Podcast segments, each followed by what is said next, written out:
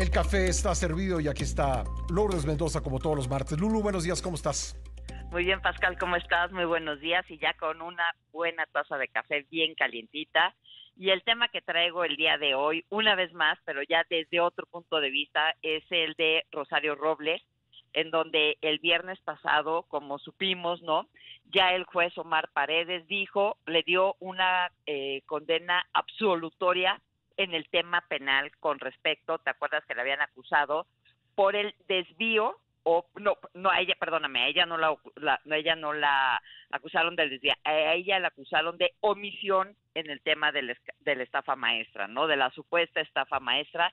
Ella estaba acusada por omisión. Hay que recordar que ella en agosto de imagínate ya del 2019 se presenta en el tribunal y bueno, ¿cuál fue nuestra sorpresa para ella y para todos?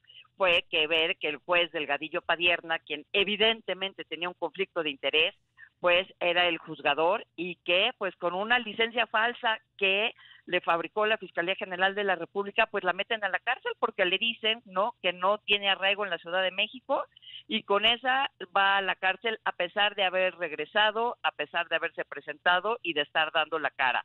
Muchas veces lo dije, yo no soy la abogada de Rosario Robles para defenderla, para eso él, ella tiene su abogado y habrá un juez para sentenciarla, que es lo que ya pasó con este juez Omar Paredes, pero lo que era importante era lo que siempre se, se, defendió, que no se siguió el debido proceso y que eso nos importa a todos los mexicanos en particular, ¿no?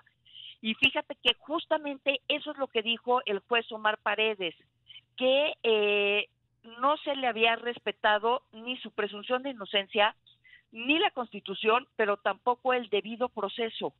Y que entonces eh, Rosario Roble, pues si teníamos hoy un sistema jurídico en donde lo que tenía que verse primero era el principio pro persona, entonces ella no tenía que haber estado en la cárcel, sino tenía que haber estado uno, no en el tema penal, sino en un tema civil o administrativo, llevando este su caso por este delito que le estaban imputando, que era la omisión del dinero. Y también déjame decirte, muchísimas veces eh, yo también he hablado en este espacio sobre y dónde quedó el dinero y qué pasó con este tema.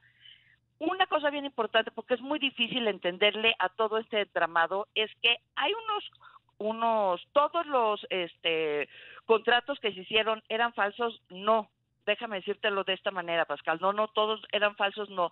De acuerdo con el artículo primero de la ley de adquisiciones, esas, este, todas las instituciones y todas las secretarías podían hacer estos contratos, nada más que había contratos buenos y había contratos malos. ¿Y sabes quién casualmente hizo unos contratos malos? Pues no me lo vas a creer, ni más ni menos que Emilio Cebadúa, quien era ni más ni menos que el oficial mayor de Rosario Robles, tanto en Sedatu como en Sedesol. Y no nada más eso, sino además también he dicho en este mismo espacio, ¿sabías tú que Emilio Cebadúa, además de todo, era un criminal o es hoy en día un criminal confeso y que no ha sido tocado por la Fiscalía General de la República? ¿Se recuerdan ustedes que en su declaración ministerial ante el Ministerio Público en el 2019, Emilio Cebadúa admitió haber desviado recursos federales y esta confesión le permitió, no me lo van a creer, pues sí, acogerse al esquema del criterio de oportunidad o como también se le conoce, pasó a ser un testigo colaborador. Y aquí como estamos viendo en la foto en la televisión, ¿verdad? Lo vemos comiendo en un restaurante en la zona de, las Lomas, eh, para la gente que nos está escuchando en radio, está comiendo sushi y de ahí empecé a partir de esa foto a hacer una serie que le llamé yo Emilio Cebadúa, el come solo, porque como lo ves está comiendo solito. Publiqué la cantidad de ocho columnas y mira, déjame decirte los títulos para que entendamos. Primero era e-, Emilio Cebadúa, el come solo, y explicaba lo que te acabo de decir. Luego publicó otra columna el 18 de julio del 2022 que se llamaba El Modus Operandi. Luego puse Cebadúa y su imperio inmobiliario. Luego publiqué otra que se llamaba Las traiciones al capitán de Cebadúa. La ruta del dinero en la estafa maestra, este lo publiqué el 5 de septiembre del 2022. Y mira, casualmente, un poquito para entender qué, qué sucedió desde las épocas de Enrique Peña Nieto, es que muchos colaboradores de Sedatu y Sedesol decían en su momento cuando se dieron cuenta que les habían falsificado las firmas para hacer ciertos contratos, estos contratos fraudulentos. Y sabías que pasaron de ser víctimas a imputados y que tienen carpetas de investigación y justamente quien se las abrió este fue Emilio Cebadúa, porque lo que hemos visto al ser testigo colaborador, pues él dice, oye, no, pues fulano, fulano y fulano osaron, bueno, no de esta manera, pero pareciera que osaron este, denunciarme y son ahora los perseguidos, otra vez chivos expiatorios. Otro tema importante, ¿sabías que hubo nueve instituciones o nueve secretarías que hicieron estos contratos? Manobras, Pemex, Zagarpa, además obviamente de Cedesol y Sedatu, y a nadie les han dicho esta boca es mía, y como sabemos, la única que se fue a la cárcel fue Rosario Robles.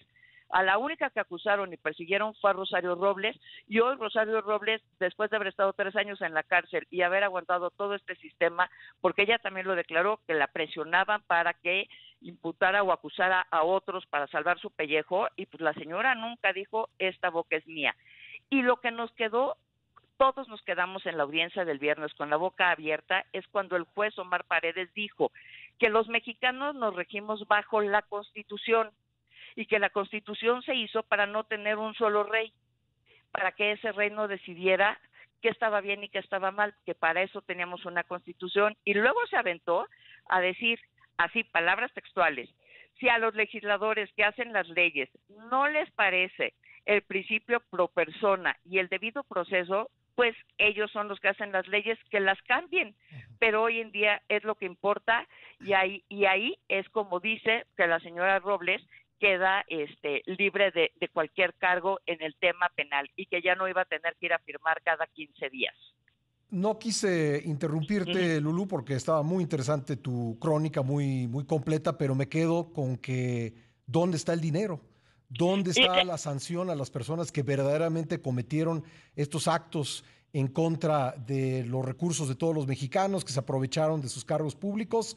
En el caso de Rosario Robles, todo parecía indicar que se trataba más de una venganza política que de otra cosa, pero hoy ya con ella libre, eh, pues la pregunta que tenemos que hacernos es, ¿y a quién van a castigar por estos hechos? Y te digo, aquí, o sea, aquí Emilio Sabadúa, o sea, a diferencia de Rosario, Rosario nunca dice yo me quedé con el dinero. Y en cambio, Emilio Sabadúa, te digo, en su declaración del, del 2019, él sí dice, él sí reconoce haber desviado recursos federales y como Emilio Lozoya, o sea, parece ser que es la maldición del nombre de los Emilios, el dinero también está en las cuentas de Emilio Sabadúa.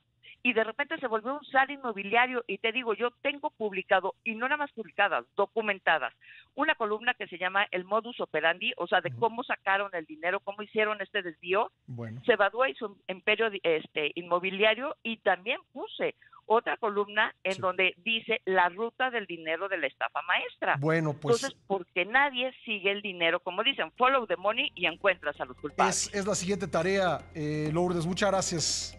Al contrario, que tengan muy buen día. Igualmente, Lourdes Mendoza y su café los martes en la primera emisión.